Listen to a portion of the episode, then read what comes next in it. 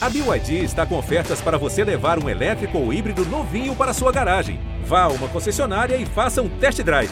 BYD, construa seus sonhos.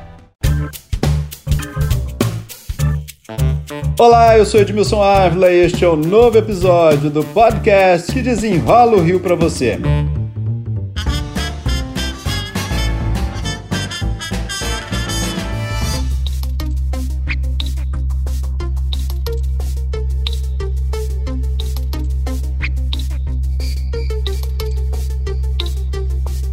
Celso Luiz Rodrigues, apelido Celcinho da Vila Vintém. Sempre esteve nas páginas policiais por causa de crimes. 20 anos depois, voltou a virar notícia, porque está saindo da cadeia. Por que Celcinho da Vila Vintém, que se autodenominava traficante, bandido, até hoje mobiliza a imprensa e a sociedade? Para desenrolar o assunto, meu convidado é o jornalista, especialista em segurança pública, Leslie Leitão, a quem eu já agradeço pela presença. Ô Leslie, vamos falar da linha do tempo, olhar para trás, para depois olhar para frente. Por que que o Celcinho da Vila Vintém se tornou aí um bandido tão falado? Tudo bem, Edmilson? Obrigado pelo convite aqui.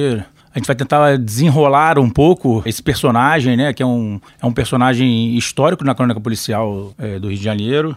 Ele é um personagem que tem muitos mistérios ao redor dele, né? Criaram-se algumas lendas em torno do Celcinho da Vila Vintém, isso lá dos anos 90, quando eu nem cobria polícia, eu, eu começo a cobrir polícia em 2004, mas ele já era, já estava preso na época que eu comecei a cobrir, e eu fui estudando, né? Porque para cobrir isso você precisa estudar o passado para entender um pouco essas figuras. A figura do Celcinho da Vila Vintém é uma figura emblemática. Primeiro que ele é o criador de uma facção, que é uma facção que está praticamente em extinção, que é amigo dos amigos, mas ela lá atrás ela começa com o Celcinho da Vila Vintém. Ele não era, ele não era exatamente ali um traficante, ele começa roubando cargas. Primeiro inicia na roubando cargas. Isso. Ele era ainda no fim da adolescência, ele era começa pequenos delitos, roubava ali carga e ele começa a se destacar ali quando ele começa a roubar. Então, por exemplo, aí uma das lendas que existe dele é que ele realmente roubou o caminhão de carne, levou para a comunidade e distribuiu a carne em vez de vender. E aí começam essas lendas de que ele era um cara, um benfeitor. Mas era violento também, sempre com violência. Sempre foi violento. Ele depois ele, ele se destaca pela violência. Há uma, uma capa histórica do jornal Dia em que um homem ficou pendurado num poste com 37 facadas. Ele era um cara muito violento, então assim, não, é, se impôs muito pelo terror e pelo assistencialismo ali dentro da favela nos anos 90. Vamos explicar esse assistencialismo aí, que é algo diferente, né? Assim, muita gente não sabe o que, que isso significa, mas é através do terror, mas também ajudando ali e formando uma corrente de, de proteção, é isso? Uma das coisas que, que eu faço muito, assim, para tentar entender esses personagens, é compreender o lado supostamente bom que ele causa ali no efeito em que o Estado, a lacuna que ele preenche do Estado. E se você você não entender isso, fica difícil você tratar apenas como um cara mau, que eles são. A maioria, eles se impõem pelo terror, praticamente todos fazem isso. É sempre na violência, Sempre né? na violência. E o medo, né? O medo, a violência. Mas existe um outro lado que a gente praticamente ignora e que a gente precisa entender para tentar enxergar esse personagem de todos os lados. O seu Senhor da Violência tem um exemplo emblemático disso. Ele é um personagem que fez do assistencialismo uh, uma das suas, um dos seus pilares ali de sustentação para controlar aquela região ali da zona oeste da cidade. Como é que se dá isso? É dando remédio, cesta básica? Como é que eles fazem? Então, aí existe essa lenda de distribuição de carne, do caminhão de carne que eles tinham roubado. Conversei com um policial militar que é cri... nascido e criado na Vila Vintém. E ele me conta uma história é, curiosa, assim, que eu perguntei para ele: qual é a primeira lembrança que você tem do Celcinho da Vila Vintém quando você era garoto? E ele fala isso assim: eu me lembro dele na Maloca, que é uma região ali, ele sentado com um bolo de dinheiro, ele ficava com um paco de dinheiro, segundo ele, e literalmente distribuía. Uma dona de casa chegava ali com um gás que estava faltando, ele pegava o dinheiro e dava em espécie, não perguntava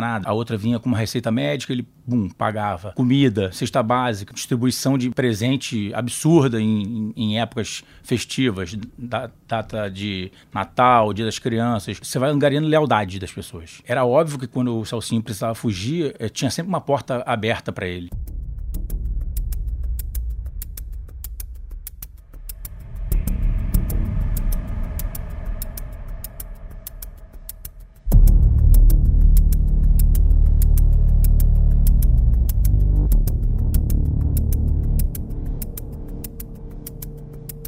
Bom, do roubo de carga vai para o tráfico aí, começa a se tornar ali uma figura conhecida também no tráfico do Rio de Janeiro. Ele começa a ficar conhecido, mas ele é preso em 96. Quando ele é preso, ele dentro da cadeia começa uma outra articulação. Ele era um cara muito sedutor, de muita conversa. Ele é um bandido do diálogo. Tem a lenda de como ele se fantasiava, como ele escapava de operações policiais, vestido de PM, dentro de viaturas. Durante o início da trajetória dele, ele consegue escapar da polícia, aí entra nessa, nessa, nesse cenário essas lendas de que ele já começava a pagar propinas. Ele teve um irmão que foi PM, né? Que morreu. O sogro dele também foi PM. Então, assim, ele tinha uma coisa ali meio laços, um né? trânsito É, ali. um trânsito. Ele realmente tinha essa coisa. Ele é preso em 96. Quando ele é preso, ele começa uma outra articulação. Em 98, ele faz uma fuga cinematográfica. Tinha uma lesão na- no braço direito de um tiro que ele tinha levado. E ele vai para o hospital. Ele fica um mês praticamente internado no hospital ali na Frei Caneca. E ele desaparece. Esse Isso- era o antigo presídio ali, né? O presídio Isso, da Frei Caneca, que hoje já não existe mais, né?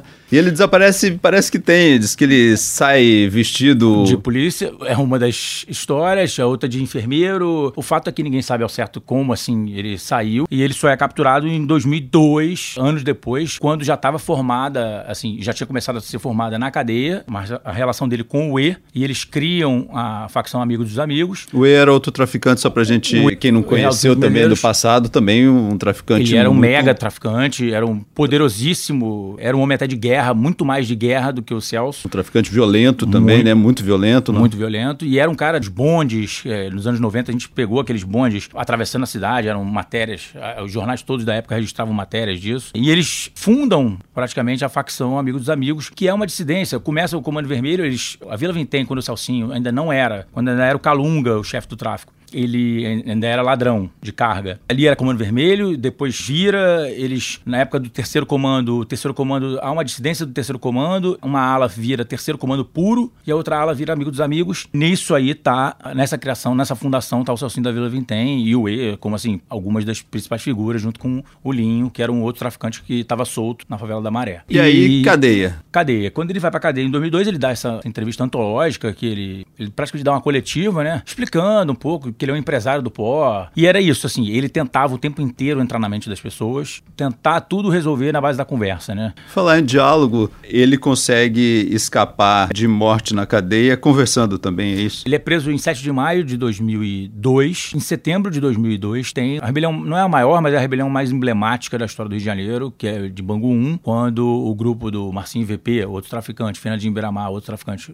até mais famosos nacionalmente, eles conseguem pegar o grupo do Celcinho e do E. Promove uma chacina E ali. promove né? uma chacina bizarra, tacam fogo, tiraram fogo na, na cela onde o, o E e outras pessoas, outros presos estavam. E, incrivelmente, o Celcinho consegue escapar disso, mesmo sendo, naquele momento, o arquival do grupo que estava atacando. Anos depois, o Tuxinha, que era um bandido da Mangueira, foi solto. O Afroreg acolheu ele, abraçou ele. Eu tive lá no Afroreg várias vezes, conversando com o Tuxinha. E o Tuxinha explicou isso uma vez pra mim. Eles não tinham nada pessoal contra o Celcinho. A questão ali era o E, o E e o Marcinho. Escapou no Ele diálogo. conseguiu escapar no diálogo do massacre promovido por um monte de louco.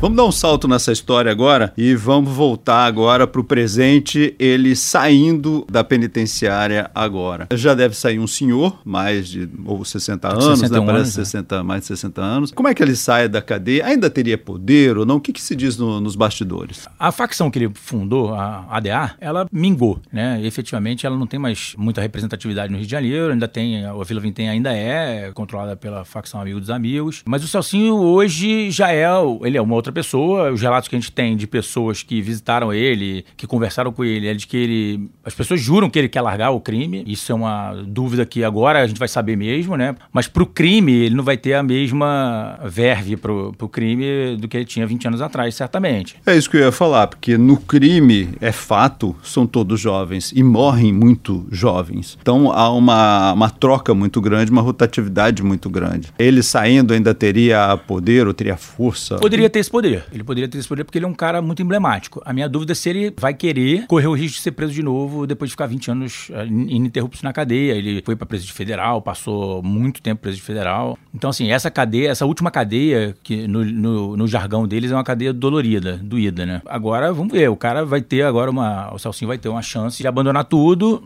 É, isso é uma coisa que o tempo é que vai dizer. Acho que os próximos meses vão dizer isso, vão nos responder isso. Qual vai ser o futuro do Celcinho da Vila Vintém e qual o futuro da, da, da própria Vila Vintém, se ele vai querer ou não, é aqui a grande história. Leslie Leitão, especialista em segurança pública, jornalista, muito obrigado pelas explicações aqui, pelas histórias contadas aqui. Obrigado, Edmilson. Este podcast foi editado e finalizado por Felipe Magalhães. E eu, Edmilson Ávila, toda semana desenrola um assunto aqui para você. Até o próximo!